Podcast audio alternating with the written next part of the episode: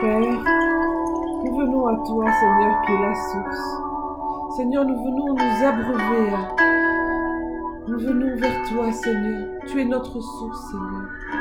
Seigneur, donne-nous cette eau, Seigneur, qui fait que nous n'ayons plus soif. Seigneur, ouvre les écluses des cieux. Rafraîchis-nous, Seigneur. Je te prie et tu entends ma voix.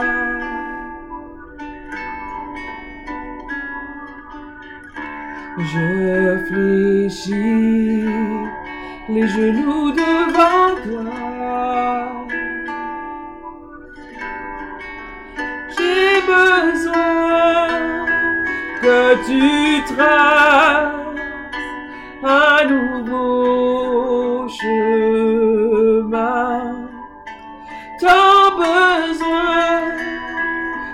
tu sois mon puissant soutien.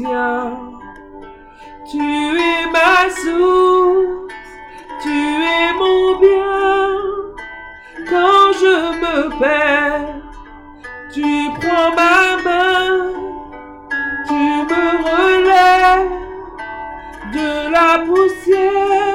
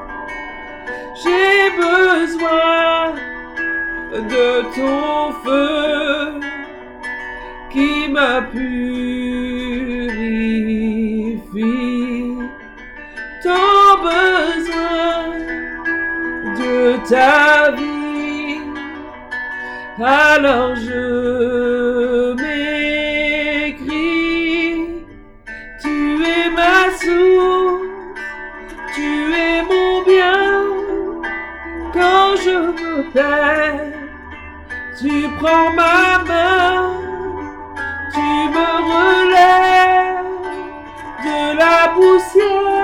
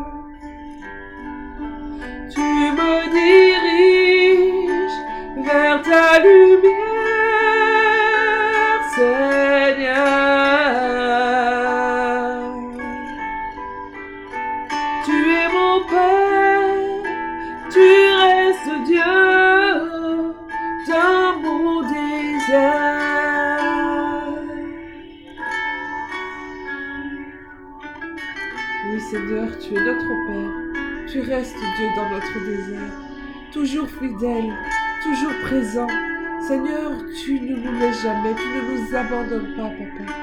Merci, Seigneur, parce que tu es notre source, Seigneur. Renouvelle nos forces.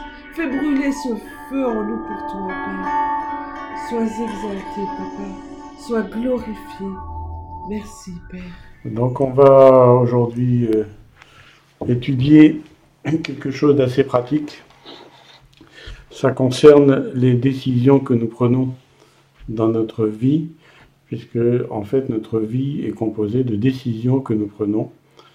Alors quand il s'agit de petites décisions, il n'y a pas de conséquences graves, il n'y a pas lieu de se tracasser, quoique justement on ne sait pas trop en fait. Mais il peut arriver que justement même des petites décisions sont à l'origine d'importantes conséquences et elles peuvent influer sur tout le reste de notre vie et même sur celle des autres. D'ailleurs, quand on y réfléchit, on s'aperçoit que nos vies sont, toutes nos vies sont le résultat de décisions, donc de nos décisions, mais aussi de celles d'autres personnes qui décident des choses qui nous concernent ou qui vont affecter nos vies, ou alors qui décident à notre place et parfois justement à notre détriment. Par exemple, la décision bonne ou mauvaise d'un membre de notre famille, une personne de pouvoir comme un patron, une personne politique, une mauvaise décision d'un médecin peut affecter tout le reste de notre existence. Et ça, que nous soyons chrétiens ou non. C'est d'ailleurs la raison, en tout cas une des raisons pour laquelle Paul exhorte l'Église à prier pour les autorités. Dans 1 Timothée 2, versets 1 à 4, J'exhorte donc, avant toute chose, à faire des prières, des supplications, des requêtes, des actions de grâce pour tous les hommes, pour les rois et pour tous ceux qui sont élevés en dignité, et ce dans un but, et c'est la suite du verset, afin que nous menions une vie paisible et tranquille, en toute piété et honnêteté. Cela est bon et agréable devant Dieu, notre Sauveur, qui veut que tous les hommes soient sauvés et parviennent à la connaissance de la vérité. Et donc, ce que nous allons étudier pour nous, nous chrétiens, nous nous en remettons justement à la grâce de Dieu en ce qui concerne les décisions des autres. Mais en ce qui nous concerne, comment être sûr que nous allons prendre les bonnes décisions? Notamment, comment faire quand il s'agit de prendre des décisions concernant, par exemple, les études dans lesquelles nous allons nous engager, un travail, un mariage, un logement ou autre chose. Et alors, pour illustrer notre propos, eh bien, je vais utiliser une image que vous connaissez sans doute. Les marins dans l'Antiquité utilisaient des phares ou des balises qui leur permettaient de repérer les abords des côtes. Le positionnement ou alors l'alignement de ces balises ou de ces phares leur indiquait les dangers afin d'éviter des récifs, des écueils ou alors un chenal pour ne pas s'échouer sur des bancs de sable. Et on va utiliser cette image pour identifier trois balises qui vont nous aider à prendre nos décisions dans notre vie chrétienne afin justement de ne pas heurter de récifs ou de ne pas s'échouer sur un banc de sable. Et c'est justement le titre de ce message, les trois balises. Alors quelles sont ces trois balises? Eh bien, les trois balises sont les circonstances de la vie, nos convictions intérieures et évidemment la dernière, la parole de Dieu. En effet, c'est facile de comprendre que lorsqu'il y a des circonstances favorables qui vont venir confirmer nos convictions intérieures et que cette décision est en harmonie avec la parole de Dieu, alors très probablement cette décision va être bonne, tout va bien se passer. On pourrait s'arrêter là. Mais dans la réalité, les choses ne sont pas si simples. Et donc je propose d'approfondir ce sujet. Alors on va voir la première balise, les circonstances de la vie. Et donc en fait, les circonstances de la vie sont une des façons que Dieu utilise pour nous parler. Ce sont par les circonstances. Par exemple, dans Job 33, 14, il est écrit Dieu parle cependant tantôt d'une manière, tantôt d'une autre, et on n'y prend pas garde. Et c'est ça justement, c'est là où, comme on dit, le bas blesse, c'est qu'on n'y prend pas garde. Et c'est important donc d'être sensible, de rester sensible aux événements, et de façon à en tirer chaque jour les enseignements. Il faut être sensible à tous ces petits détails par lesquels justement Dieu veut nous parler. Parce que nous, nous savons que le hasard n'existe pas. Et même des gens qui n'étaient pas chrétiens le savent aussi. Par exemple, Albert Einstein avait dit, le hasard, c'est Dieu qui se promène incognito. Et donc, il est important de ne pas être ni insensible ni passif, mais justement de garder les yeux ouverts, afin que cette parole du prophète Ésaïe ne s'applique pas justement à nous. Comme par exemple le dit l'apôtre Paul qui la cite dans, Acte 28, quand il était justement euh, à Rome et qu'il avait euh, exposé l'évangile, la bonne nouvelle aux juifs euh, de Rome dans la synagogue, et donc ces juifs se retiraient en désaccord. Et Paul n'ajouta que ces mots. C'est avec raison que le Saint-Esprit, parlant à vos pères par le prophète Ésaïe, a dit Va vers ce peuple et dit Vous entendrez de vos oreilles et vous ne comprendrez pas. Vous regarderez de vos yeux et vous ne verrez pas. Car le cœur de ce peuple est devenu insensible. Ils ont endurci leurs oreilles, ils ont fermé leurs yeux, de peur qu'ils ne voient de leurs yeux, de peur qu'ils n'entendent de leurs oreilles, qu'ils ne comprennent de leur cœur, qu'ils ne se convertissent, et que je les guérisse. Et c'est important de bien se rappeler euh, cela. Par exemple, on se souvient, on sait que quand Jésus est né finalement, alors que les Juifs attendaient le Messie, eh bien, personne ne s'est rendu compte, en tout cas très peu de gens se sont rendus compte de la naissance du Messie.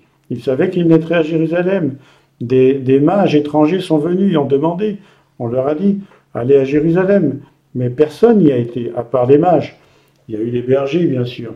Et seulement quelques personnes sensibles, comme euh, euh, Siméon ou, Anne, la, prophétesse, euh, sont, sont, étaient sensibles, mais personne d'autre, très peu de gens.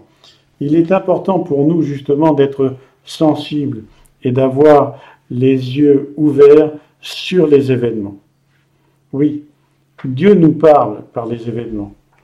Et justement, pour utiliser cette image, qu'est-ce qui se passe quand on parle à quelqu'un et que ce dernier n'entend pas?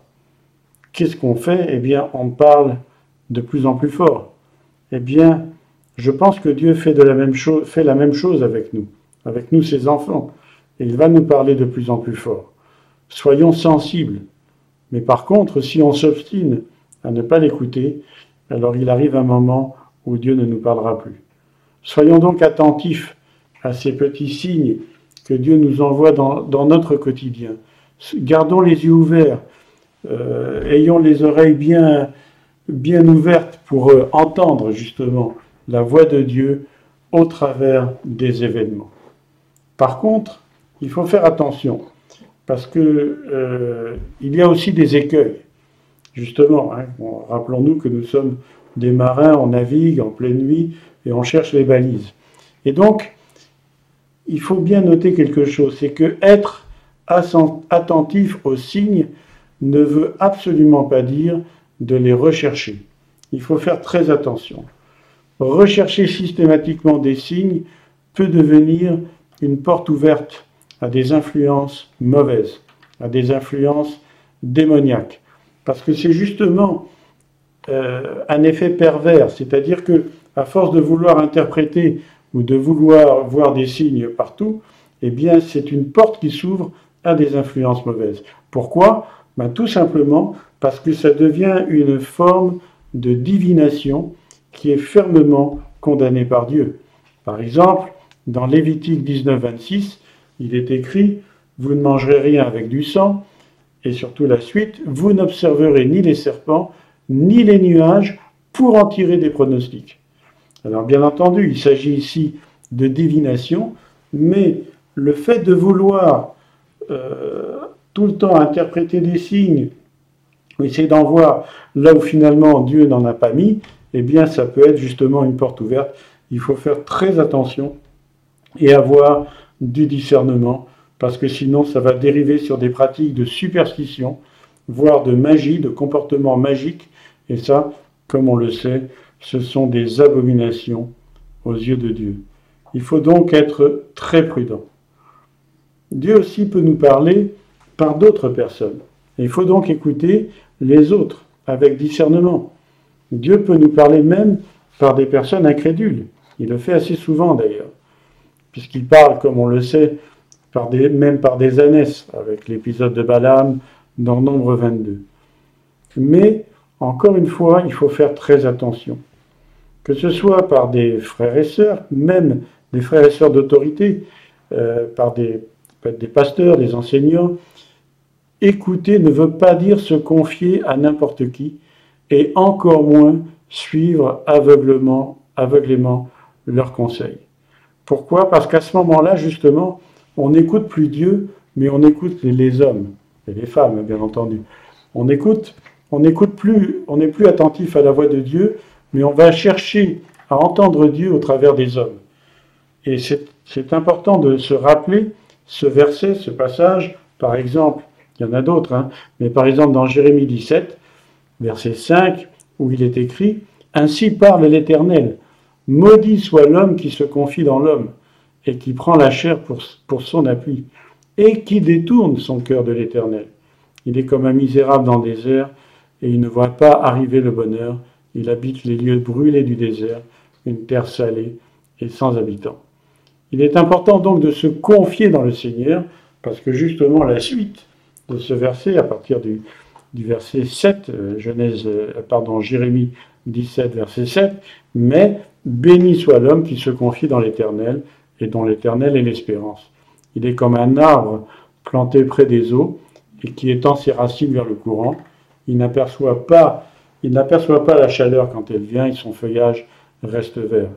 Et dans l'année de la sécheresse, il n'a pas de crainte et il ne cesse de porter du fruit.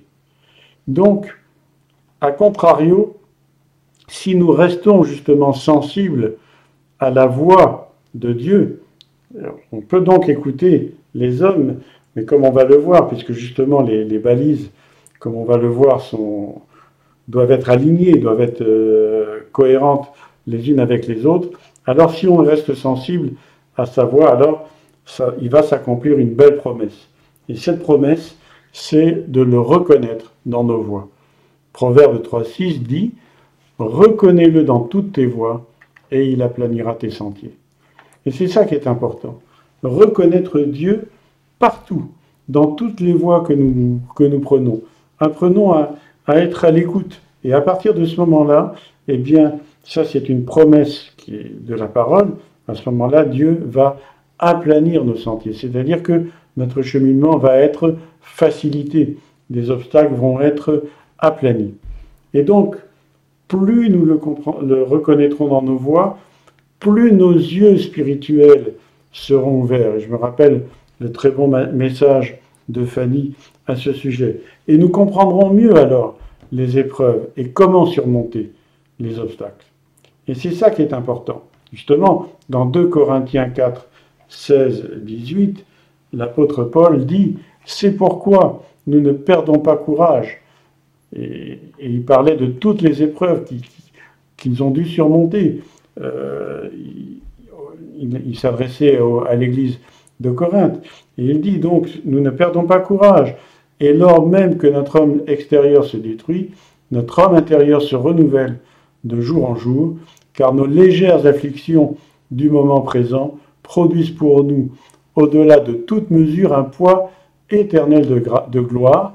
Et maintenant, écoutons bien, parce que, parce que nous regardons non point aux choses visibles, mais à celles qui sont invisibles, car les choses visibles sont passagères et les invisibles sont éternelles.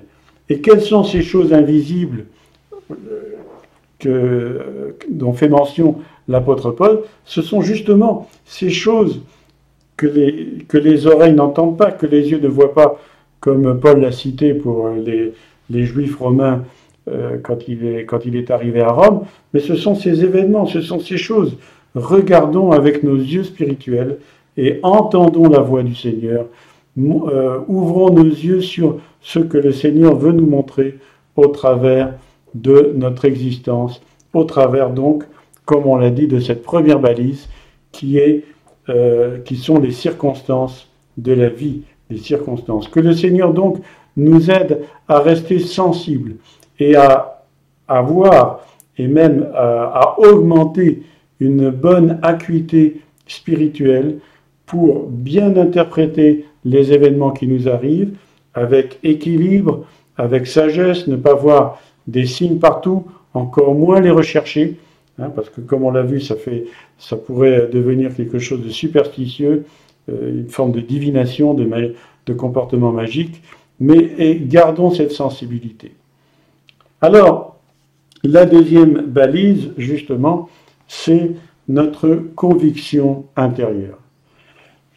Alors, les circonstances de la vie, les événements que nous affrontons chaque jour vont modeler nos convictions intérieures.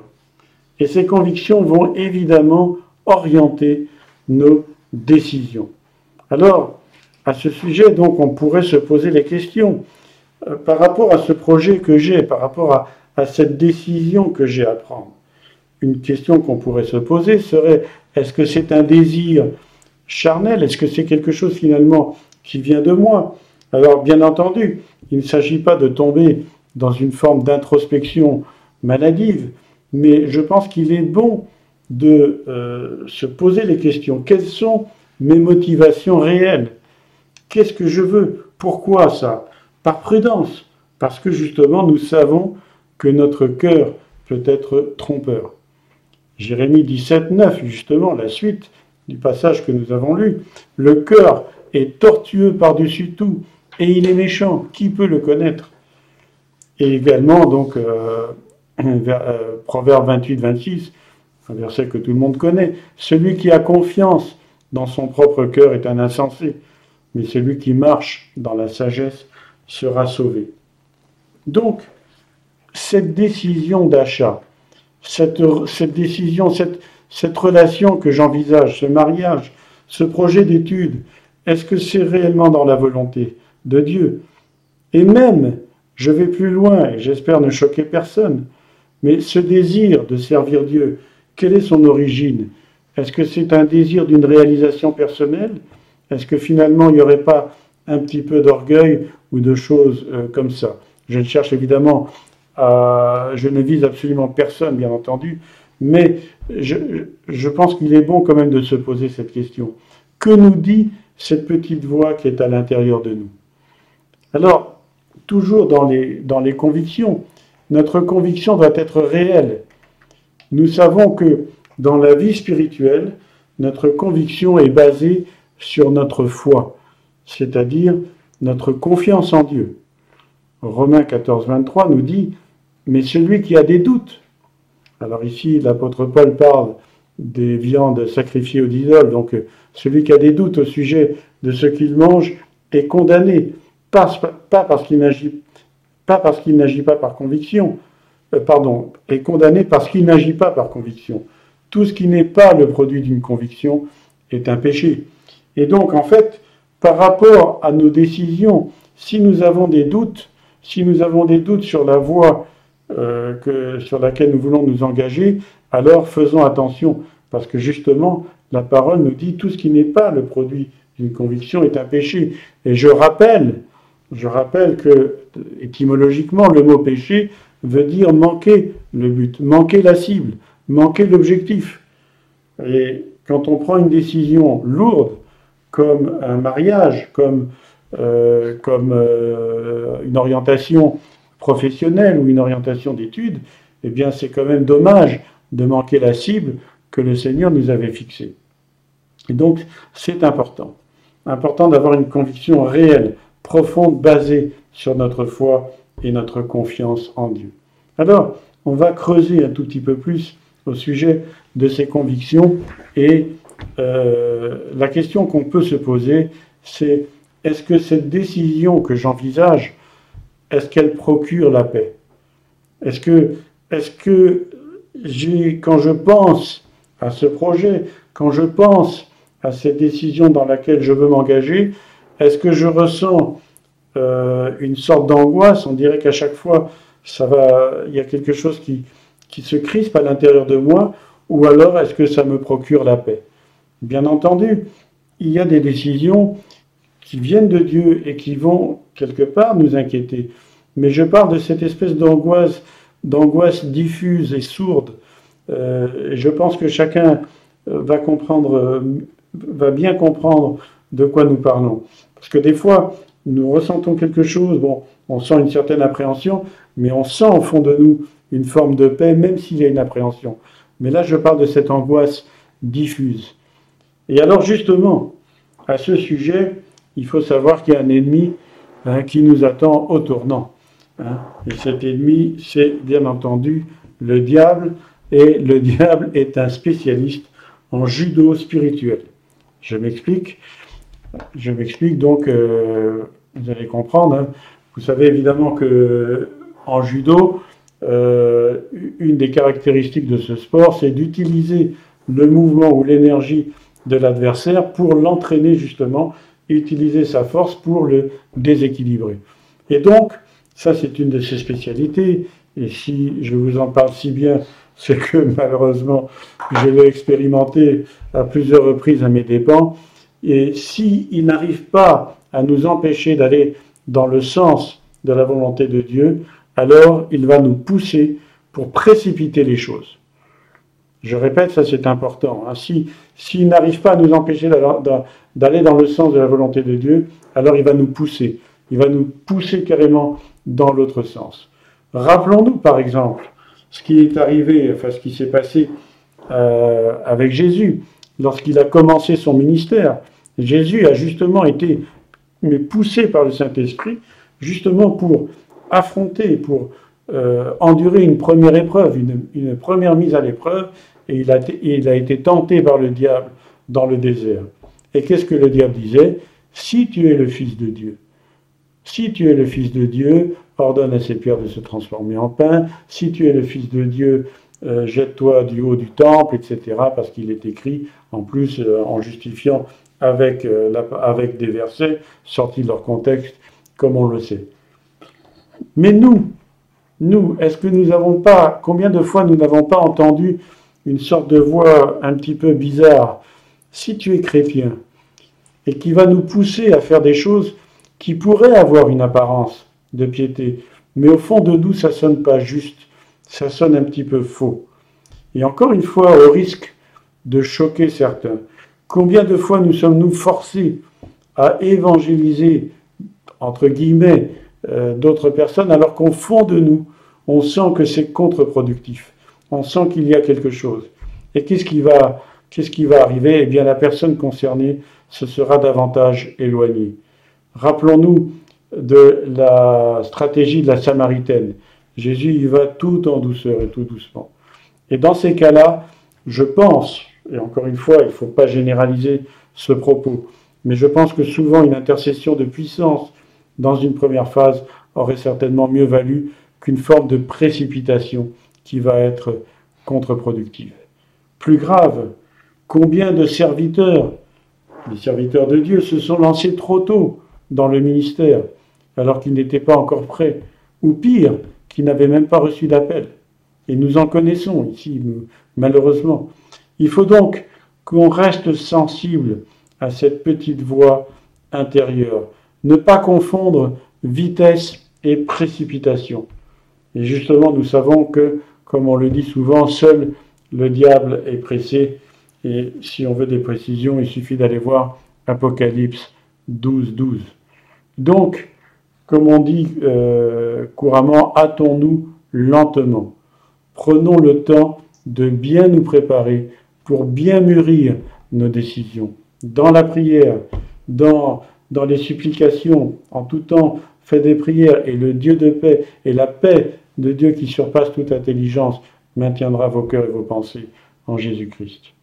Et donc, cette préparation nous invite justement à bien calculer la dépense, comme on dit. Ça, c'est le, dernier point de, des convictions intérieures. Et justement, Jésus lui-même nous invite à bien calculer la dépense. Il dit par exemple dans Luc 14, 28, 30, et il le dit d'ailleurs à, à propos des gens qui le suivaient.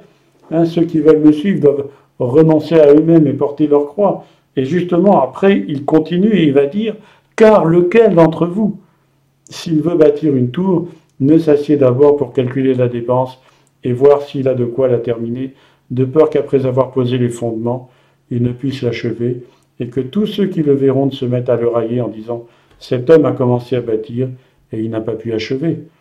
Il faut donc bien calculer, bien se poser, poser la décision, poser le projet, poser cette décision qui va nous engager, qui est très importante, il faut la poser dans la prière. Et si nécessaire, même demander la prière de l'Église. Mais là encore une fois, il faut faire attention. Il y a des choses que le Seigneur va nous révéler et qui sont des choses qui sont, euh, comment dire, qui sont saintes, des choses qui ont été mises à part, des choses qui sont sacrées. Il faut donc éviter de profaner ce projet en en parlant à trop de personnes et surtout à des personnes qui ne seraient pas impliquées dans ce projet-là. Il faut faire attention à ne pas profaner la vision, à ne pas profaner le projet que nous avons, que le Seigneur nous a confié. Il faut rester discret dans la prière, demander la prière même. On peut demander la prière de l'Église, on peut demander la prière sans profaner, sans dévoiler réellement le cœur du projet, parce que ça, nous savons, nous l'avons reçu par l'Esprit de Dieu, nous savons que c'est quelque chose qui est précieux et, sur lequel il faut faire très attention, qui, doit être euh, vraiment maintenu dans le secret. Voilà donc le chapitre, il y aurait bien d'autres choses à dire, mais le chapitre qui concerne nos convictions intérieures. Alors, nous allons évidemment arriver à la troisième balise, hein, qui est plutôt le phare, le phare le plus brillant, celui qui va nous amener à bon port, la parole de Dieu, bien entendu.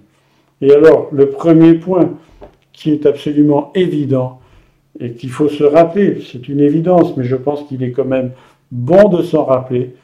Pourquoi? Parce que justement, notre cœur est tortueux, et ce cœur tortueux et, un petit peu tordu, justement, va vouloir nous faire oublier des choses de la parole de Dieu si justement euh, ça ne correspond pas.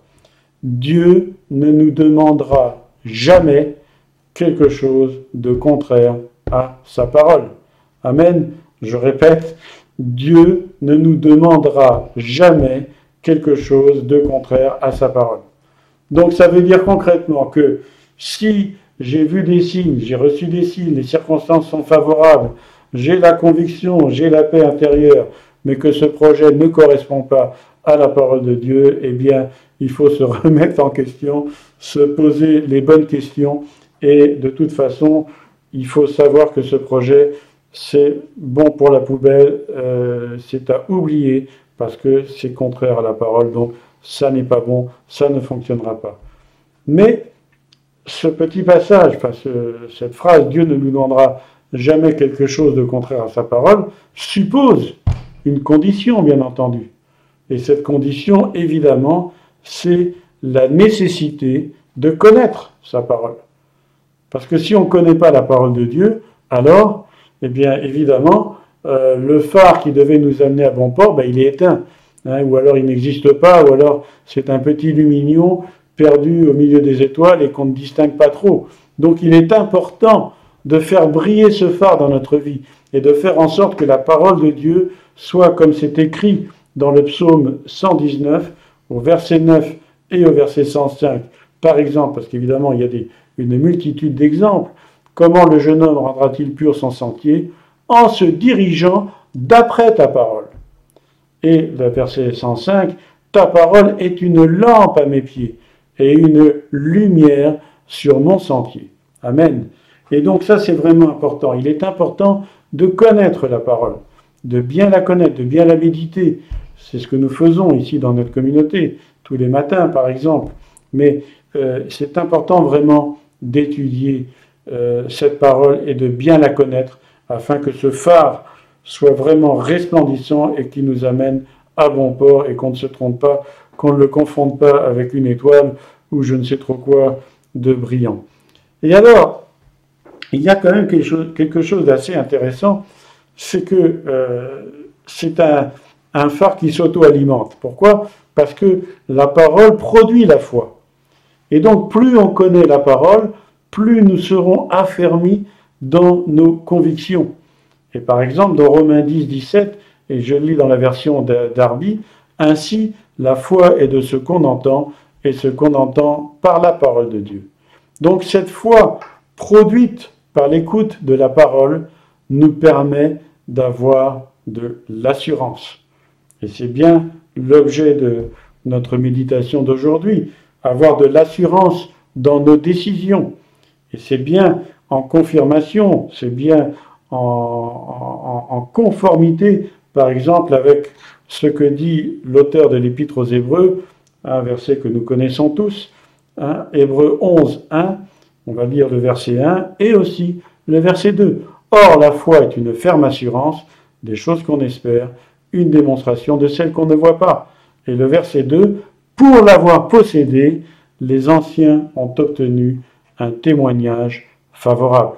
Et donc, cette foi va renforcer notre conviction.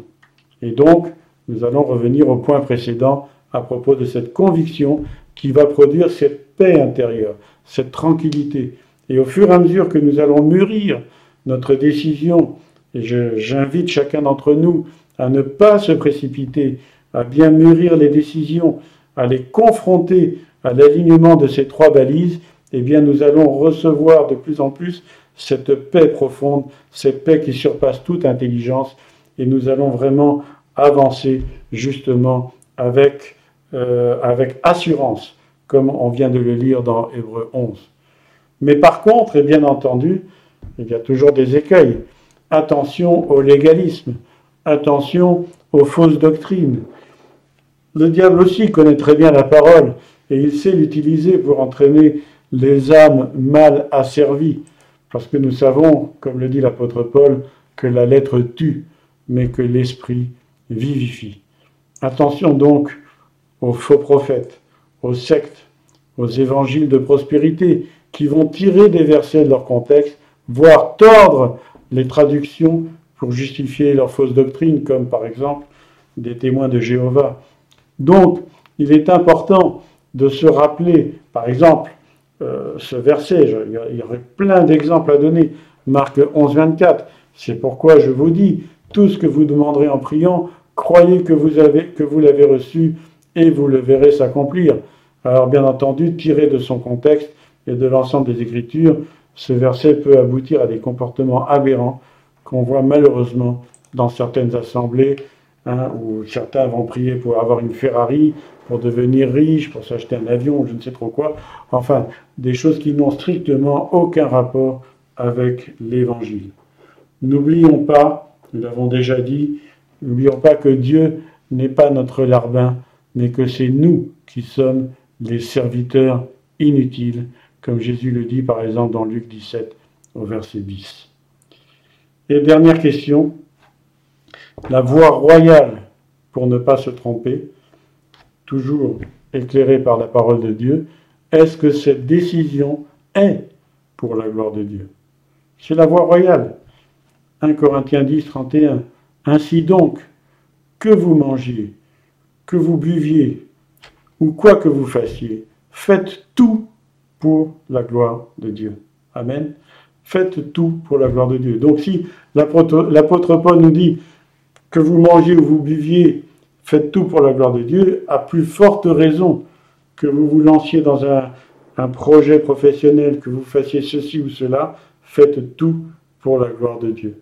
Mais encore une fois, attention au légalisme, attention à la religiosité, attention à toutes ces choses. Dieu veut notre bonheur, Dieu euh, ne veut pas que tous soient des pasteurs, que tous soient des prophètes, que tous soient euh, des je ne sais trop quoi. Dieu veut que nous soyons bien exactement à la place qu'il nous a assignée. Et c'est pour ça qu'il est important, il est important de réfléchir, de méditer toutes ces choses et de s'assurer que tout est bien aligné dans notre vie et que les choses sont en ordre. Et donc, et je vais conclure maintenant, pour nos prochaines décisions, rappelons-nous donc ces trois balises. J'espère que c'est ça, c'est vraiment le thème du message. Les trois balises. Les circonstances de la vie, conviction intérieure et parole de Dieu. Circonstances de la vie, restez sensibles, discernez. Et je rappelle ce verset, hein, de ne pas se conformer au siècle présent, mais d'être transformé par le renouvellement de l'intelligence afin de discerner quelle est la volonté de Dieu, ce qui est bon, agréable et parfait. Et la condition, évidemment, qui est au verset juste avant, je vous invite, frères, d'offrir vos corps comme sacrifice vivant, ce qui sera de votre part un culte raisonnable. Être attentif aux signes, ce qui veut absolument pas dire les rechercher. Écouter les autres. Écouter comment Dieu peut nous parler au travers d'autres personnes, mais sans évidemment euh, se confier euh, complètement aux autres personnes et reconnaître le Seigneur dans toutes nos voies et il aplanira nos sentiers. Conviction intérieure, est-ce que ce que je veux, ça provient de ma propre chair, de mon propre cœur, parce que je sais que, enfin moi en tout cas, je m'en méfie euh, beaucoup. Est-ce que cette conviction est réelle? Est-ce qu'elle procure la paix? Bien calculer la dépense bien préparer le projet, ne pas se précipiter, prier, prier, prier, prier sans cesse. Et enfin, la parole de Dieu. Dieu ne nous demandera jamais quelque chose de contraire à sa parole. Cette parole produit en nous la foi. Attention au légalisme et aux fausses doctrines. Et enfin, est-ce que cette décision est pour la gloire de Dieu? Si ces conditions sont remplies, alors les balises sont alignées, le feu passe au vert, et donc à ce moment-là, nous allons mettre notre foi en action. Et nous n'aurons pas peur de l'échec. Et on va avancer en comptant sur la grâce de Dieu. Et alors, et ça c'est un détail très important, on va considérer que les difficultés euh, ou les obstacles sont des épreuves et non une opposition de la part de Dieu. Mais je répète, il faudra que les conditions soient remplies pour ne pas confondre épreuve et opposition de la part de Dieu. Si nous avons bien préparé et si, nos balises sont bien alignées, alors nous avons la certitude d'être dans la volonté de Dieu. Et comme l'apôtre Paul, hein, qui disait euh, ces, petites épreuves, mais quand on lit le, début euh, du chapitre, il a fait naufrage, il a, reçu des coups, etc. Mais lui, il dit ce sont des légères afflictions. Hein, donc euh, tout est relatif. Mais donc ces difficultés ou ces obstacles seront des épreuves destinées justement à renforcer encore notre foi, mais ça ne sera pas une opposition, à condition que les balises soient bien alignées. Circonstances de la vie, conviction intérieure et parole de Dieu. Et donc pour cela, bien entendu, comme on l'a dit, il faut un renoncement à soi-même, rester en obéissance, euh, à l'écoute de la, de la voix de Dieu. Le Seigneur Jésus dit, mes brebis entendre ma voix et voir la réalité avec les yeux de la foi, euh, voir les choses invisibles. Ne pas attrister l'esprit, encore moins l'éteindre, afin justement d'être certain de la volonté de Dieu et approfondir et méditer la parole afin qu'elle nous en imprègne de plus en plus. Mais alors, et je termine là-dessus, et si finalement on s'est planté, s'il y a eu un échec, eh bien, Dieu est bon et Dieu est dans la miséricorde. Et si ce n'était pas le cas, je ne serais même pas ici pour vous en parler, parce que des échecs, j'en ai malheureusement essuyé beaucoup trop. Recherchez les causes de cet échec à la lumière de ce qui vient d'être dit. Qu'est-ce qui n'a pas fonctionné? Qu'est-ce que j'ai loupé? Qu'est-ce que, je n'ai pas fait? Qu'est-ce que, je n'ai pas respecté? Confessez ce qui n'a pas fonctionné et, si possible, réparer ce qui a été détériorée. Et enfin, et ça c'est le, point, ne pas regretter. Ça aussi c'est un piège.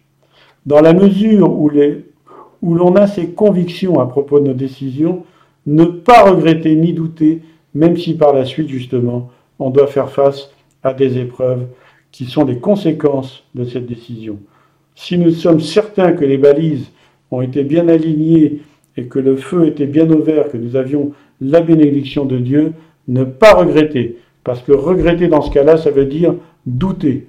Et douter, c'est quelque chose que le Seigneur n'aime pas. Nous devons nous rappeler que nous sommes au bénéfice de la nouvelle alliance. Jésus-Christ nous a rachetés par son sang versé sur la croix, afin justement que nous vivions en nouveauté de vie, et que la volonté du Père, qui est bonne, agréable et parfaite, s'accomplisse dans nos vies. Que toutes nos décisions que nous prenons soient donc le résultat de cette vie nouvelle. Et comme Jésus, nous pouvons prier et demander au Père, non pas ma volonté, mais ta volonté. Que le Seigneur vous bénisse, que le Seigneur bénisse chacun d'entre nous, et rappelons-nous maintenant, à chaque fois que nous devrons prendre une décision, et même une petite, parce que nous ne savons pas les conséquences que même une petite décision peut euh, engendrer, eh bien, rappelons-nous de ces trois balises, les circonstances de la vie, la conviction intérieure la parole de Dieu. Que Dieu bénisse chacun d'entre nous. Je vais maintenant juste avoir un tout petit mot de prière euh, pour que cette euh, parole puisse rester et produire du fruit dans nos vies. Seigneur notre Dieu, nous te rendons grâce pour ta parole, parce que ta parole est une lampe à nos pieds, et nous te bénissons, Seigneur. Je te prie que, je te prie vraiment que cette parole puisse rester dans nos cœurs, que à chaque circonstance, à chaque moment où nous devons prendre une décision, eh bien que nous soyons, euh, que nous nous rappelions ces trois balises, les circonstances de notre vie, les événements, les choses qui se sont passées, qui se produisent autour de nous, notre conviction intérieure, est-ce que nous avons la paix dans notre cœur? Est-ce que c'est un désir personnel? Est-ce que c'est vraiment pour ta gloire? Toutes ces choses, Seigneur. Et enfin, est-ce que cette décision correspond bien à ta parole Et je te prie vraiment que ta parole soit de plus en plus connue par chacun d'entre nous, que nous puissions la méditer chaque jour, afin que tout cela puisse produire du fruit pour la gloire de ton nom et pour l'avancement de ton règne. Je te demande ces choses dans le nom de ton Fils Jésus. Et je te rends grâce. Je sais que c'est ta volonté et je sais que tu vas le faire. Amen.